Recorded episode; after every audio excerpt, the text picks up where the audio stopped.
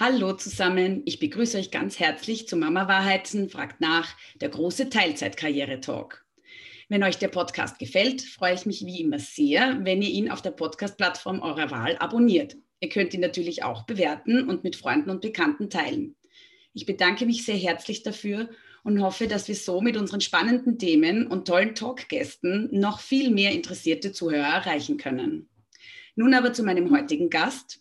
Ich freue mich wirklich sehr, dass ich heute Ulrike Gosewinkel als Gesprächspartnerin beim großen Teilzeitkarriere-Talk begrüßen darf. Uli wurde im Laufe ihrer Karriere zu einer begeisterten Vertrieblerin. Sie arbeitet aber nicht nur in einem eher männerlastigen Jobprofil, sie hat sich in der Branche auch noch dazu die IT ausgesucht. Also tatsächlich ist sie eine eher rare Pflanze. Ich freue mich schon sehr, was du uns heute, liebe Uli, über deinen Werdegang, da aber auch deine Mutterschaft und deinen Zugang zum Thema Teilzeit berichten wirst. Vielen Dank, dass du heute da bist. Ja, vielen Dank, Sigrid, auch für die Einladung. Ich freue mich sehr, dass ich heute da bin.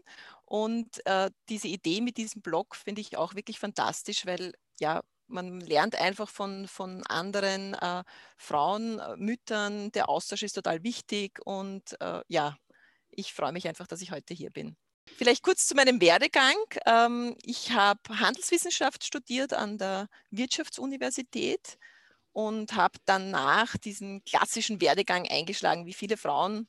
Äh, ich bin ins Marketing gegangen, habe äh, da verschiedene Positionen gehabt in Marketing und Kommunikation, in der Energiewirtschaft, äh, in der Papierindustrie, bevor ich dann vor mittlerweile mehr als 16 Jahren durch Zufall eigentlich, ich habe mich einfach vor die Stellenanzeige beworben, weil der Job interessant klang, bin ich dann in der IT-Branche gelandet, bei einem großen internationalen IT-Konzern.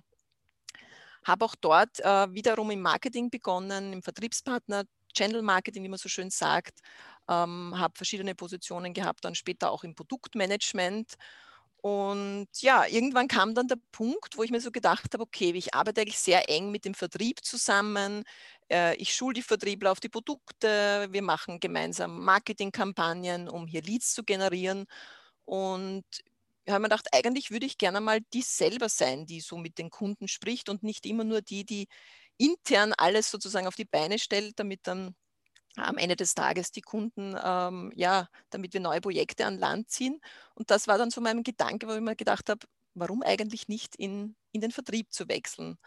Und da bin ich im Nachhinein wirklich auch dankbar meinem damaligen Manager, dass er mir diese Chance gegeben hat, innerhalb des Konzerns wirklich so als komplette Neueinsteigerin vom Marketing ins Account Management zu wechseln. Und ich muss im Nachhinein sagen, ich habe es auch bis heute nicht bereut und habe mir sogar damals gedacht, weil es mir wirklich von Anfang an so großen Spaß gemacht hat, warum habe ich das nicht eigentlich schon früher gemacht? Und ähm, war dann ungefähr drei Jahre als Account Managerin tätig in diesem Unternehmen, bevor dann ja 2013 mein Sohn auf die Welt gekommen ist, der eben jetzt vor kurzem acht Jahre alt geworden ist. Und seither schlägt dein Herz für den Vertrieb sozusagen, richtig? Ja, ja. Und also in erster Linie natürlich für meinen Sohn und für eine Familie, aber beruflich gesehen für den Vertrieb. Ja, es war dann so, das war eine sehr turbulente Zeit, äh, weil äh, gleichzeitig, wie ich schwanger geworden bin oder kurz danach, hat mein Mann beschlossen, ähm, er kündigt jetzt seinen Job nach vielen Jahren, auch in einem großen Konzern, weil er eine neue Geschäftsidee hatte, mit der er sich selbstständig machen wollte. Und das war damals dann in der Karenz eigentlich für mich ähm, sehr schön, weil mein Mann hat äh, natürlich am Anfang gerade noch sehr viel Zeit gehabt, hat an seinem Businessplan gearbeitet und wir haben da auch diese ersten Monate, ähm, wo auch unser Sohn wirklich noch sehr klein war als Baby, sehr genossen und er war, hatte einfach auch sehr viel Zeit, hat mich wirklich super unterstützt, auch während dieser Karenzzeit. Und ich glaube, von dem, von dieser Anfangsphase haben wir eigentlich immer auch profitiert, weil von Anfang an das sehr gleichwertig war, Mama und Papa, mein, also jetzt bis auf das Stillen, das können die Männer nicht übernehmen, aber er hat wirklich bei allem mit angepackt und da ist von Anfang auch eine sehr enge Beziehung immer auch zum, zum Vater gewesen. Also er hat genauso mit ein paar Wochen, mit ein paar Monaten das Baby, äh, also meinen Sohn hingelegt am Abend, äh, gefüttert. Also das war wirklich sehr gleichwertig und ja, damit war das eigentlich äh, gerade jetzt diese Karenzzeit auch, auch sehr entspannt. Und ähm, ich bin dann nach 15 Monaten, bin ich dann wieder ins Unternehmen zurückgekehrt. Ähm, was ich damals auch sehr gut fand, dass mir das Unternehmen äh, die Möglichkeit gegeben hat, während der Karenz immer ein bisschen in Kontakt zu bleiben. Das nannte sich damals dieses Stay Connected Breakfast. Das war so eine Initiative von der HR-Abteilung, wo Mütter in Karenz so einmal im Quartal ähm, ich glaube, es war einmal im Quartal oder? Ja, ja, ähm, muss mich jetzt richtig erinnern, äh, ins Unternehmen kommen durften äh, mit ihren Babys. Dann hat man so einen Austausch gehabt, da war immer verschiedene Manager auch dabei, hat man ein bisschen ein Update auch bekommen, was hat sich in der Firma so getan. Man hat sich mit den anderen Müttern, mit den Kolleginnen ausgetauscht, die Kinder haben miteinander gespielt. Also das war eine, eine sehr gute Möglichkeit, um da auch ein bisschen auch immer in Kontakt zu bleiben und natürlich auch äh, ja, sich umzuhören, vielleicht ergibt sich da oder dort die eine Möglichkeit, eine oder andere Möglichkeit hier ähm, in Teilzeit zurückzukehren. Hm, das ja. klingt ja wirklich sehr spannend, weil letzten Endes ist man dann nicht so weg vom Schuss. Ne? Und oft einmal ist ein Jahr oder eineinhalb Jahre, gerade in einer Branche wie Software, IT oder ähnliches, eine sehr, sehr lange Zeit. Wenn man so gar nicht mehr sich mit der Thematik beschäftigt, ist der Wiedereinstieg natürlich ein für beide Seiten, könnte ich mir vorstellen, relativ schwierig. So eine Möglichkeit anzubieten, ist natürlich für Mitarbeiterinnen wie auch Unternehmen vermutlich sehr zielführend, weil du ja. auch mit den Kollegen ja. im Austausch bleibst. Und, ja. das finde ich auch toll zu überlegen, mal schauen, vielleicht tut sich irgendwo ein, ja, eine genau, Möglichkeit genau. auf, wo ich dann nachher einsteigen könnte. Das ist wirklich sehr toll. Das ist wichtig, weil also es war dann bei mir nicht so, dass ich meinen Job, der war, wurde dann nachbesetzt, weil man den einfach jetzt auch nicht jetzt äh, frei halten konnte über doch diese 15 Monate. Und ich habe dann einfach dann äh, vor dem Ende der Karenz Gespräche geführt, habe mich umgehört und habe dann auch von einer Managerin damals eben die Möglichkeit bekommen, die gesagt hat, ja, wir gehen dieses Experiment ein, weil ich habe gesagt, ich möchte mit 20 Stunden wieder ein, anfangen und äh, bin dann wieder in eine Vertriebsposition zurückgekehrt. Das war nicht Account Management, das war Indirect Sales also Vertriebspartnermanagement, äh, aber es war trotzdem eine Sales-Position. Und ähm, ich bin dieser, auch dieser Managerin auch im Nachhinein, wie gesagt, sehr dankbar, weil auch sie hatte große Herausforderungen, weil ich war nicht die Einzige in ihrer Abteilung mit Teilzeit. Und ich weiß, dass das natürlich auch für die Vorgesetzten immer eine Challenge ist, wenn jetzt zum Beispiel die eine arbeitet nur Dienstag bis Freitag, die andere nur zwei Tage die Woche, die andere den, hat den Freitag frei. Und wenn man da irgendwo mal einen gemeinsamen Nenner suchen muss, also so unter dem Motto, jetzt machen wir mal ein Teammeeting oder jetzt haben wir vielleicht auswärts irgendeine Veranstaltung, das ist wirklich auch eine, eine große Herausforderung. Aber wir haben das dann innerhalb von der Abteilung wirklich auch so gelebt, dass man da sehr gut Rücksicht genommen hat. Ja. Aber das ist ja auch irgendwie heute das Thema. Und gerade wenn jetzt sehr viel über dieses New Work und flexibles Arbeiten und so weiter gesprochen wird, die Leute sitzen jetzt eben nicht mehr alle im Büro. Man weiß nicht, wer arbeitet wann, wie. Es wird alles ein bisschen lockerer, flexibler kommt es mir vor. Und ja, natürlich ist das auch die Herausforderung an die Führung, zu sagen, wann ist der Moment, wo ich wirklich mein gesamtes Team beieinander habe. Und stimmt, wenn du mehrere Teilzeitfrauen zusammen hast im Team, die du dann koordinieren willst, dann musst du dich wirklich sehr gut organisieren, könnte ich mir vorstellen. Das Team muss gut zusammenarbeiten. Aber es eröffnet natürlich auch Möglichkeiten und Chancen zu sagen, ich kann Teilzeitmöglichkeiten schaffen, wurscht jetzt ob mhm. Mann oder Frau, und kann auch einem Mann das anbieten, in Väterteilzeit zu gehen oder, keine Ahnung, den Mitarbeitern die Möglichkeit geben, Halbzeit, zu, also einen Teil der Zeit zu arbeiten, einen anderen Teil vielleicht eine Fortbildung zu machen, wie auch immer das äh, ermöglicht eigentlich sehr viele Chancen und eröffnet ganz neue Perspektiven, finde ich. Mhm. Natürlich ist es ein größerer Aufwand, keine Frage, als wenn ja, alle zur ja. genau gleichen Zeit fünf Tage ja. die Woche im Büro sitzen. Natürlich. Genau, ja.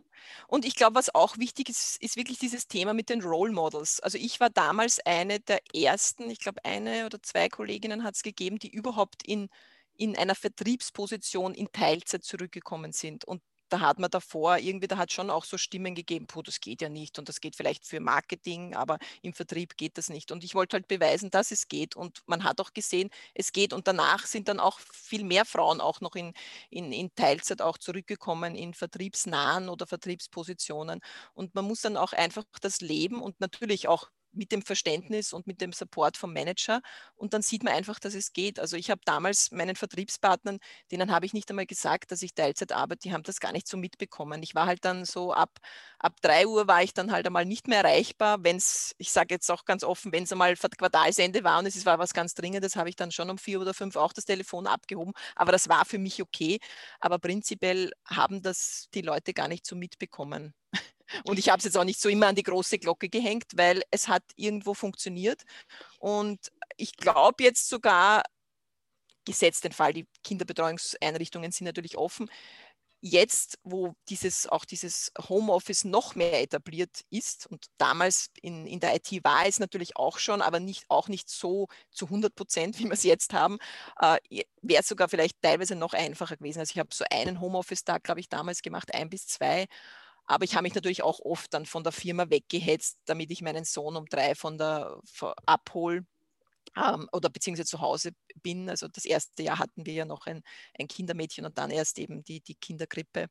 Also ja, das ist natürlich mit dem Homeoffice um einiges leichter, äh, weil einfach diese, an, diese Reisezeiten wegfallen und dieses Weghetzen müssen aus dem Büro. Vollkommen richtig. Aber weil du vorher gesagt hast, Vertrieb geht nicht in weniger Zeit. Ich glaube, bevor man es ausprobiert hat, glaubt jede Abteilung, dass das nicht funktioniert. Weil einfach die Jobs zuerst größer sind, dann kommt jemand und sagt, ich will das in weniger Zeit machen oder ich will das anders aufbauen. Dann sagt man immer als erstes, nein, geht nicht.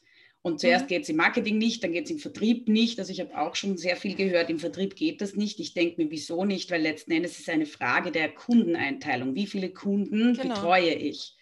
Und gerade im Vertrieb habe ich auch das Gefühl, würde ich jetzt sagen, du kriegst anstatt drei Kunden einen großen Kunden, dann ist das doch automatisch weniger Zeit, die ich aufwenden muss. Also das ist auch wieder eine Strukturfrage, Strukturierungsfrage. Und ähm, da habe ich eben auch letztens jemanden gehört im Consulting-Bereich.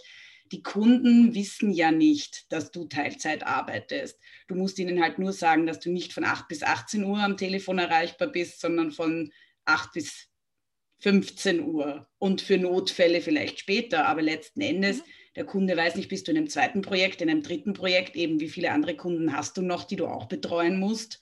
Das ist ihm alles nicht klar. Der weiß nicht, ob du Teilzeit oder Vollzeit ja. arbeitest. Genau, so ist es ja. Und ich, also ich habe die Erfahrung gemacht, nachdem ich ja beide Welten kenne, jetzt auch diese Marketing, Produktmanagement, also dieses intern orientierte versus Vertrieb, glaube ich, dass es sogar leichter ist in den Sales-Positionen, weil im Sales bist du meistens äh, sehr freigespielt von internen Meetings, tausende Abstimmungsmeetings. Du musst im Prinzip deinem Kunden dienen, überspitzt gesagt. Und natürlich musst du viel Customer, hast viel Customer-Facing Time, aber ich ich mache mir die Termine aus. Ich bin viel mehr selbstgesteuert. Das ist das. Nicht jemand anderer stellt mir die Termine rein, sondern natürlich, Kunde schickt mir Terminvorschläge und ich muss schauen, wie es bei mir geht. Wenn das mit Reisezeit verbunden ist, muss ich das natürlich managen. Da kommt natürlich dann der Vater oder auch die Oma dann ins Spiel, wenn es einmal wirklich auch äh, längere Reisezeiten sind oder mit Übernachtung. Alles klar, dann muss man das auch organisieren. Aber trotzdem, dieses mehr selbstgesteuert versus fremdgesteuert sein. Ich glaube, das ist das, was vielleicht im Vertrieb ausmacht. Und natürlich, wenn eine Kundenanfrage reinkommt, ist das auch was, was ich immer prioritär behandle. Aber es ist nicht so, dass man eben, äh, wie das oft in großen Konzernen der Fall ist, bei mehr internen Positionen, ob das jetzt Controlling, Marketing ist, dass man da halt wirklich ganz viel in diesen Abstimmungsmeetings, in diesen internen sitzt.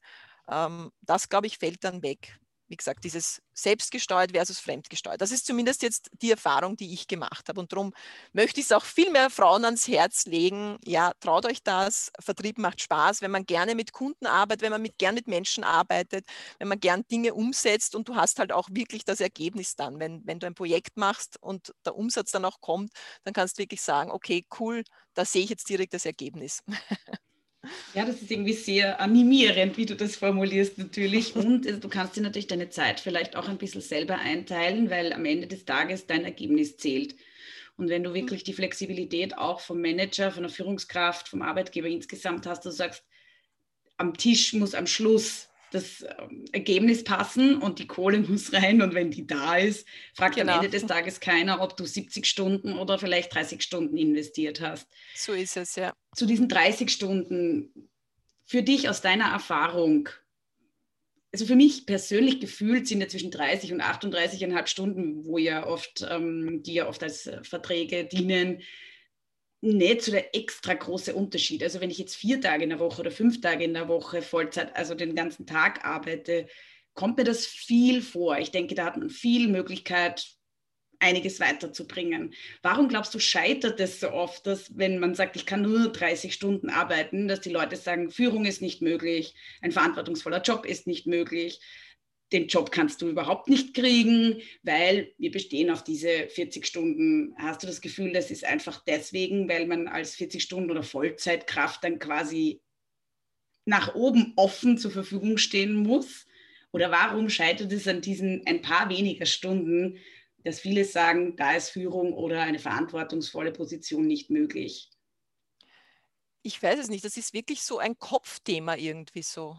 In 30 Stunden nicht und in 38,5 Stunden schon. Das ist wirklich ein, ja, und es kommt natürlich auch sehr stark auf den Job drauf an. Aber wenn das ein Job ist, wo ich Zielvereinbarungen habe, dann werde ich ja gemessen an den Ergebnissen meiner Arbeit. Und wie ich mir das einteile und wie ich mich organisiere, ist ja dann eigentlich eine andere Sache, so sehe ich es. Wie gesagt, ich kann jetzt nicht für alle Positionen sprechen. Und ich kann mir auch vorstellen, das muss ich auch ganz offen sagen, für Führungspositionen, wo man jetzt wirklich ein großes Team hat, dass es wahrscheinlich eine viel größere Herausforderung ist weil man da halt viel mehr Abhängigkeiten hat, Management-Meetings und eben mit den ganzen Mitarbeitern. Also gibt es auch, ist sicher auch möglich und da gibt es auch Role Models, aber ich stelle es mir als eine größere Herausforderung vor. Aber wie gesagt, es ist wirklich oft nur in den, in den Köpfen drinnen. Und wenn, wenn ein Manager sagt, ja, probieren wir es einfach aus, du organisierst dich selber, wir schauen, wie das funktioniert. Oder es gibt auch schon Role Models. Und dann sieht man dann, ja, es geht eigentlich. Und wie gesagt, wenn nicht einmal die Kunden oder die Partner sich irgendwo beschweren, ja, die ist ja nie erreichbar oder die, da kriege ich ja nie eine Antwort und so weiter. Wenn nicht einmal das passiert, dann sieht man ja, es funktioniert, ja. Und ich sage jetzt einfach einmal ausprobieren. Und dann sieht man, was geht und was nicht geht.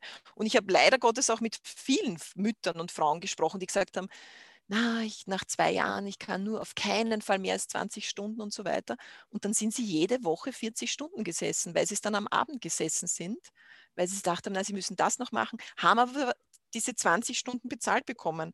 Und da gebe ich auch eher den Tipp, fangt eher vielleicht nach der Karenz ich meine, ich selber habe auch ein Jahr nur 20 gemacht und das war gut so, aber dann später, wenn die Kinder älter sind, geht es vielleicht einmal gleich mit 30 Stunden rein, weil es macht auch finanziell einen Unterschied. Und liebe Mütter, ihr müsst nicht for free arbeiten. Wenn ihr dann sowieso sagt, ihr arbeitet mehr die ganze Zeit, warum lasst ihr euch dann für 20 Stunden bezahlen? Das ist doch, ja, ist, ist ja auch nicht unbedingt äh, die, die Idee daran, ja. Ja, das finde ich ist ein ausgesprochen wichtiger Punkt, weil ich auch fast niemanden kenne, der 20 Stunden macht, also reingeschrieben hat in seinen Vertrag und tatsächlich diese Punkt 20 Stunden sitzt.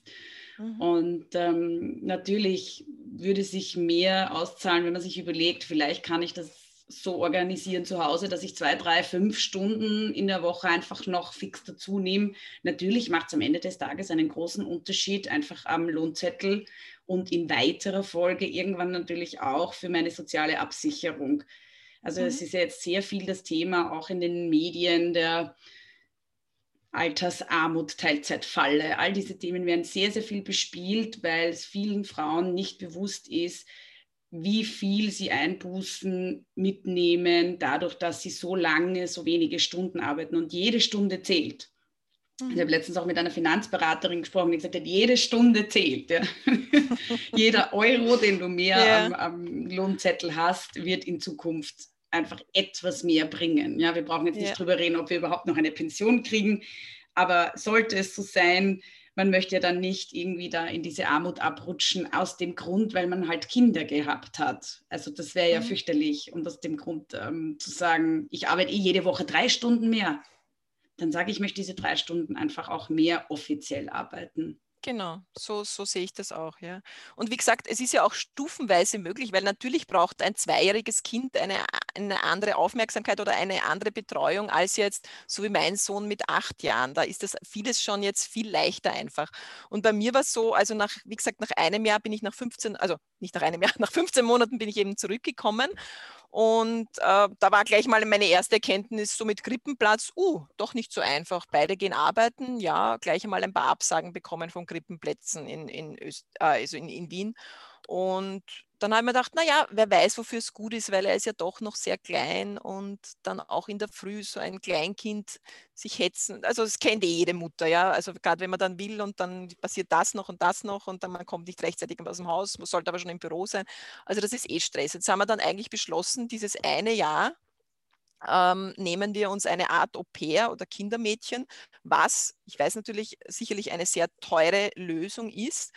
Ähm, aber wir haben gewusst, das machen wir jetzt einfach für, für ein Jahr und das ist auch eine Investition in unser Kind und, und ja, also habe ich auch im Nachhinein eigentlich nie bereut. Wir haben es dann einfach so organisiert. Ich habe in der Zeit Dienstag äh, bis Freitag gearbeitet, also vier Tage. Äh, Montag habe eben ich übernommen, die Kinderbetreuung. Dienstag, Mittwoch, Donnerstag hatte ich dann jeweils bis äh, 15 Uhr eben dieses Kindermädchen und Freitag hat mein Mann immer übernommen im ersten Jahr. Also der hat komplett äh, meinen Sohn am Freitag betreut. Und das war natürlich auch für mich jetzt dieser Wiedereinstieg dadurch auch, muss ich sagen, relativ stressfrei, weil eben dieses Kind wohin bringen, abholen, ist einmal im ersten Jahr mal weggefallen.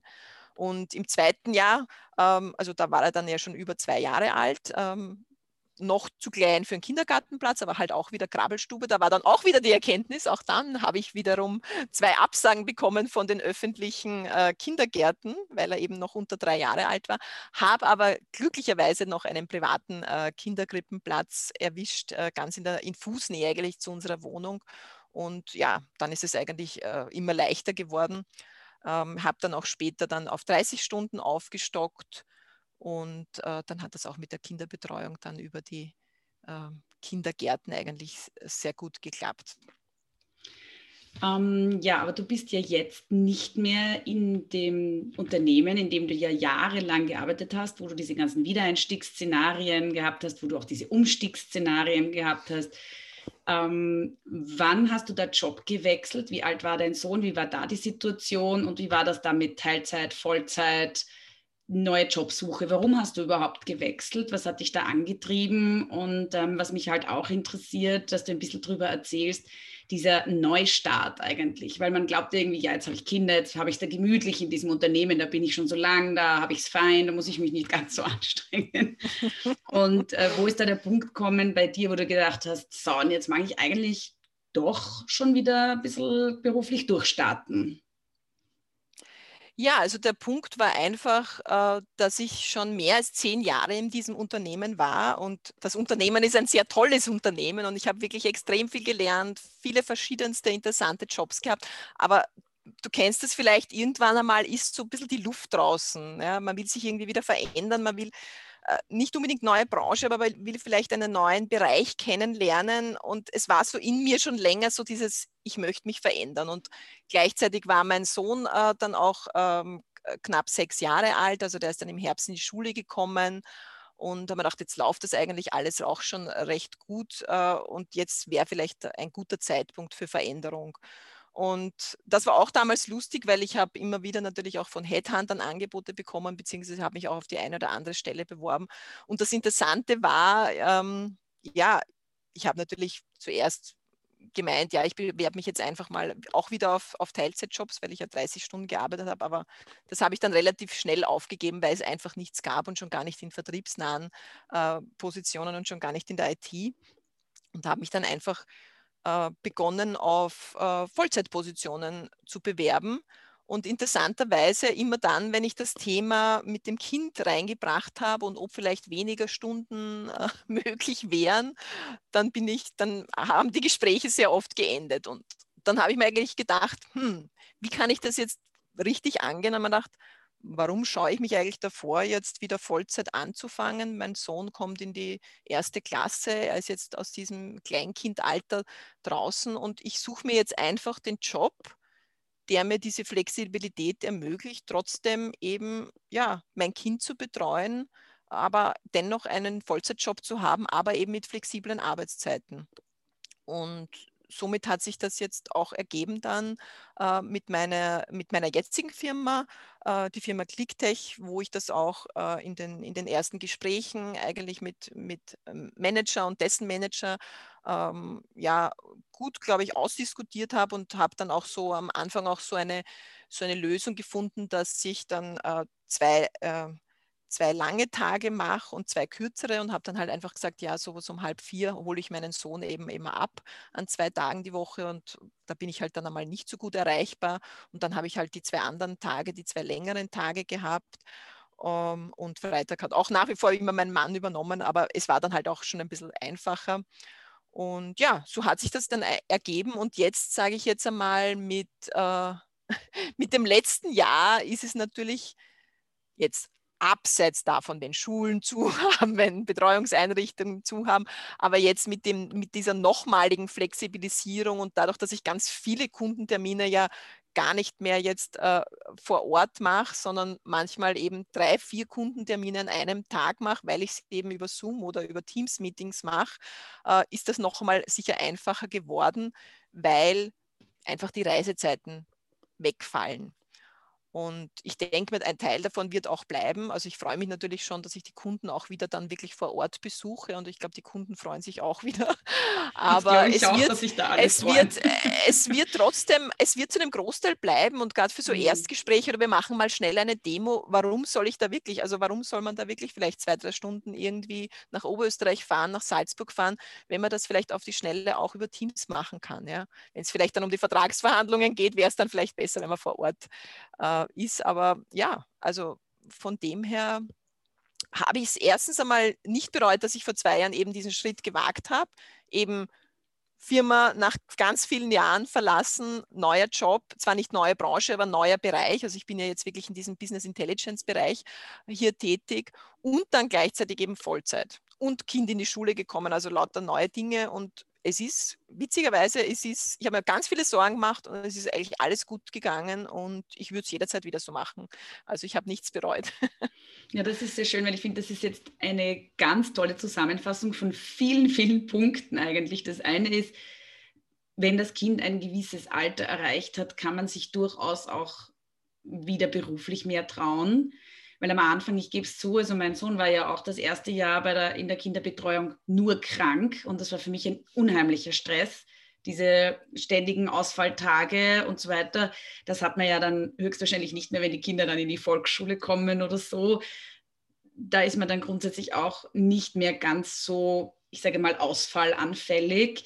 Das Zweite, wie du richtig sagst, diese Flexibilisierung an allen Ecken und Enden jetzt und eben dieser Wegfall an vielen Dienstreisen, die einfach nicht mehr nötig sind. Für ein Stunden-Meeting fahre ich nicht mehr nach Salzburg. Das ist natürlich etwas, was man sich extrem toll einteilen kann.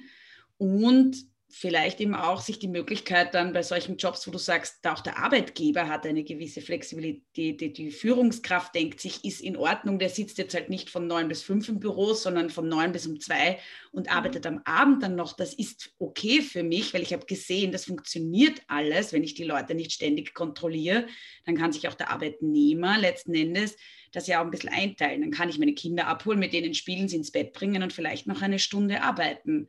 Mhm. Also all diese Möglichkeiten, die sich da auftun äh, und diese Perspektiven, finde ich, zeigen doch nur, dass man auch als Frau und als Mutter sich nicht mehr davor so fürchten muss, so wie bringe ich das jetzt unter und wie kann ich da jetzt eben jeden Tag im Büro sitzen, immer zur gleichen Zeit, immer da auf mhm. meinem Stuhl, damit der Chef voll weiß, dass ich auch echt was mache. Das ist jetzt dann vielleicht auch nicht mehr ja. so und bietet viele genau. Chancen genau. für viele Frauen vielleicht auch zu sagen, wenn ich so flexibel arbeiten kann, dann kann ich auch mehr Stunden machen. Mhm. Und es ist jetzt zum Beispiel jetzt, wo mein Sohn ja schon älter ist, es wird immer leichter, weil Montag, Mittwoch waren zum Beispiel immer die Tage, wo ich ihn abgeholt habe, meistens zwischen drei und halb vier. Und jetzt ist es so, dass, und da habe ich mir ja eben bis vor kurzem auch oder bis vor einem Jahr auch, hätte ich mir jetzt in dem Zeitraum keine Kundentermine gesetzt. Und jetzt, wenn der Kunde sagt, ja, bitte um 15 Uhr den Termin, dann mache ich das mit meinem Sohn aus, indem ich es einfach sage, du, ich habe zwischen drei und vier noch eine Telefonkonferenz. Er hat sowieso mittlerweile einen Schlüssel. Er, er, der Schulweg ist zehn Minuten und dann kommt er einfach ähm, nach, nach dem Hort, nach der Nachmittagsbetreuung einfach nach Hause.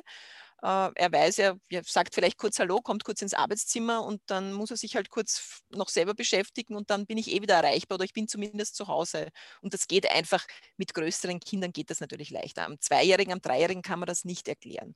Und wie gesagt, ich rede jetzt nicht davon, dass alles so easy ist, wenn die Schule zu hat und Homeschooling, also das blenden wir mal aus. Ich, ich rede jetzt von normal, einer normalen Situation, weil eins muss man auch ganz klar sagen, Homeoffice ist nicht Kinderbetreuung. Und ja, auch einen Achtjährigen kann man nicht acht Stunden irgendwo neben dem Arbeiten irgendwo platzieren im Wohnzimmer. Und ich, wie gesagt, ich habe höchsten Respekt auch vor Eltern mit kleineren Kindern, wie die dieses letzte Jahr gestemmt haben, weil jeder weiß, einen Zweijährigen und nebenbei arbeiten funktioniert einfach nicht. Ja. Nein, das also, funktioniert gar nicht. Ja. Also ich hatte das Glück, dass wir ähm, Kinderbetreuung hatten. Also die Kindergärten haben ja dementsprechend offen gehabt und wir haben eben auch den Bedarf angemeldet und das hat funktioniert. Aber er war auch äh, einmal in Quarantäne einige Tage, weil er K1 war und ja, da hat das mit dem Arbeiten nicht so optimal geklappt, ja, muss man auch ja, ehrlich sagen. Ja. ja. Ja, ich meine, war bei mir jetzt auch letztes Jahr und, und auch heuer immer wieder so phasenweise mit Homeschooling. Aber ich sage jetzt immer, wenn das ein ein paar Tage sind oder ein, zwei Wochen ist es okay. Wenn es wirklich über Monate geht, dann geht es einfach irgendwo nicht mehr, weil ich muss ja auch meinen Job irgendwo machen. Ja. Also wenn es die Ausnahme bleibt, dann kann man sich immer organisieren, aber auf Dauer ist es, glaube ich, ist es für Eltern eine wirkliche Herausforderung. Ja, mhm. ja also vielleicht jetzt auch ähm, zu, zu meinem, also zum wie ich das jetzt gemanagt habe, also was ich vielleicht ein bisschen jetzt außen vor gelassen habe, ähm, das eine ist natürlich ja dieses von 20 auf 30 Stunden oder auf 40 Stunden und die Branche und, und, und der Job, der es mir ermöglicht, flexibel zu sein. Aber natürlich ganz offen auch, ich habe immer auch meine Helferleins gehabt. Also mein Mann sowieso. Äh, das ist bis heute so, dass er sich auch gleichwertig auch genau um, um, um unseren Sohn kümmert und auch, weiß nicht, dreimal in der Woche ihn in die Schule bringt und so weiter. Und äh, das andere ist natürlich auch meine, meine, meine, meine Mutter, also die, die Großeltern, äh, die auch sehr unterstützt haben, vor allem in den ersten drei Jahren immer wieder mal, vor allem wenn es vielleicht einmal so mit Übernachtung war, dass ich einmal auswärts war. Ähm, das darf man schon auch nicht vergessen. Und ich hatte und ich habe bis heute auch so ein kleines Netzwerk an Babysittern. Also ich habe jetzt auch eine Studentin, die so stundenweise immer wieder mal ähm, ja, wenn ich länger im Homeoffice bin, mal zwei, drei Stunden auch mit ihm etwas macht, in den Park geht etc., solche Dinge macht. Ähm, und ich habe auch noch immer ähm, engen Kontakt zu meiner ursprünglichen Babysitterin, die damals in dieser Anfangsphase eben sehr viel auf ihn aufgepasst hat. Das ist zwar jetzt nur mehr so sporadisch, aber da ist natürlich auch noch immer eine sehr enge Beziehung auch zu meinem Sohn da. Und auch wenn er sie vielleicht jetzt nur alle zwei, drei Monate sieht, aber das ist auch schon so ein, ein, eine wichtige Bezugsperson geblieben. Und jetzt ist es so, dass sie vielleicht so alle paar Monate mal aufpasst. Äh, derzeit nicht, weil man ja eh nirgends hingehen kann, aber wenn man vielleicht einmal ins Theater geht oder einen Abendtermin hat, dass sie einfach am Abend kommt und ihn ins Bett bringt. Ja. Also, ja, ich finde, das hast du sehr schön geschrieben in dem Fragebogen, den ich da ausgeschickt hatte. Man muss nicht alles alleine schaffen und man kann sich einfach auch Hilfe holen. Und ja, ich kenne auch einige Paare, so wie uns, uns selbst zum Beispiel. Wir haben die Großeltern nicht um die Ecke und nicht im gleichen Bundesland und können nicht ganz spontan anrufen und sagen, Oma, hol mal bitte. Da ist es wichtig, dass man die Fühler ausstreckt, schaut, ob man andere Eltern findet, Nachbarn findet, mit denen man sich gut versteht oder eben den einen oder anderen Babysitter. Wenn man ja dann wieder arbeiten geht, ist es oft mal möglich, ein paar Euro in das zu investieren, dass der halt auch aufpasst.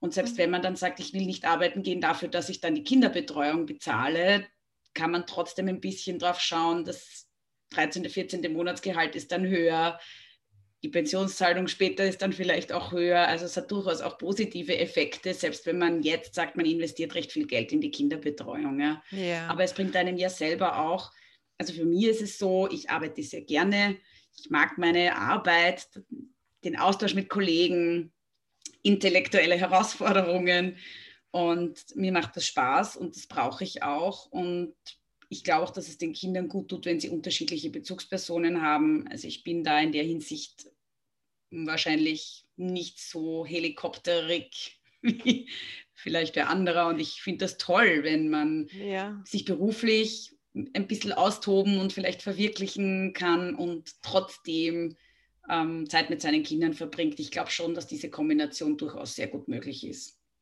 Ja, Ich denke auch. Und es muss ja, also die ersten Jahre, das ist glaube ich, das sind ja die wichtigsten, wie wir alle wissen, diese ersten drei Jahre. Und natürlich sollten sie immer die gleichen Bezugspersonen sein. Aber es, es sagt ja niemand, wenn jetzt die Großmutter irgendwo weiter weg wohnt, warum diese zweite oder, also die, nicht die zweite, weil die zweite Bezugsperson ist der Vater. Die dritte Bezugsperson kann ja genauso, wie gesagt, eine, eine Tagesmutter sein oder eine Leihoma.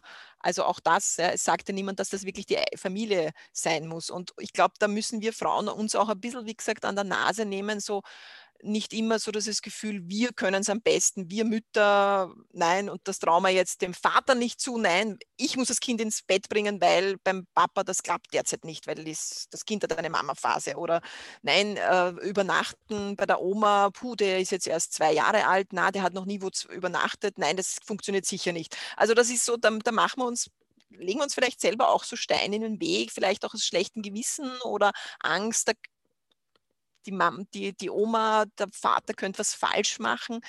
Die machen es nicht falsch, die machen es halt anders als wir. Aber man muss da auch irgendwo wirklich ein bisschen lockerer werden. Und die Kinder profitieren auch extrem davon. Also, wie gesagt, mein, mein Sohn hat auch zu meinen Eltern eine ganz enge Beziehung. Ja? Und der ist freiwillig von sich aus, ist der mit knapp zwei Jahren, ist er auch schon mal eine Woche mit ihnen äh, nach Kärnten gefahren, wo die da so eine, eine, eine kleine Hütte haben und, und war nie ein Thema, weil er hat Oma, Oma, Opa, das war von klein auf waren die auch immer irgendwo präsent. War er halt einmal eine Woche mit der Oma unterwegs und hat ihm voll Spaß gemacht. Und die Großeltern waren auch happy und das ist auch bis heute so. Also, wie gesagt, das ist so, so, so mein Tipp, so wie es du auch gesagt hast, wirklich auch delegieren. Man ist deswegen keine schlechte Mutter. Das Kind profitiert von, von, von diesen Bezugspersonen, von diesen engen und das ist auch wichtig für die, für die Entwicklung. Ja? Also ich muss, wie gesagt, nicht alles selber machen und ich darf mir Hilfe holen. Und eine arbeitende Mutter ist nicht eine schlechte Mutter oder es hat nichts damit zu tun, ob ich arbeiten gehe oder nicht arbeiten gehe, ob ich eine gute oder, ich meine, das ist eh wieder so eine was ist eine gute Mutter? Ne? Das ist ja auch wieder. Lassen wir es mal dabei, gut, schlecht. Ja, lassen wir es mal, lass, lassen wir es mal dabei, weil äh, ja, das ist ja, Mütter werden ja sowieso immer beurteilt und das ist ja schon mal das Schwierige überhaupt. ja. ja, aber trotzdem war das ein tolles Schlusswort, Uli. Im Endeffekt, die Quintessenz ist, man darf sich Hilfe holen, man darf auch Dinge aus der Hand geben. Ich weiß, das muss man öfter mal üben. Es äh, ist gar nicht immer so leicht, aber es ist lernbar. Und man kommt dann irgendwann drauf, wie schön das ist, wenn man nicht alles alleine machen muss. Und äh, diese Zeitfenster, die sich da auftun, kann man wirklich für ganz tolle Dinge benutzen. Und man darf diese Sachen auch einfordern.